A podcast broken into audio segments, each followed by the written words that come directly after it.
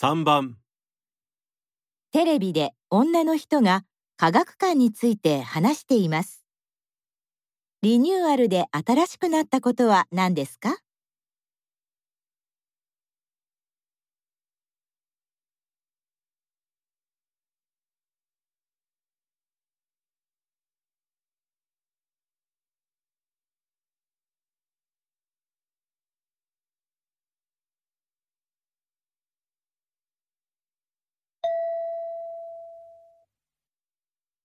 来月リニューアルオープンする科学館に来ています。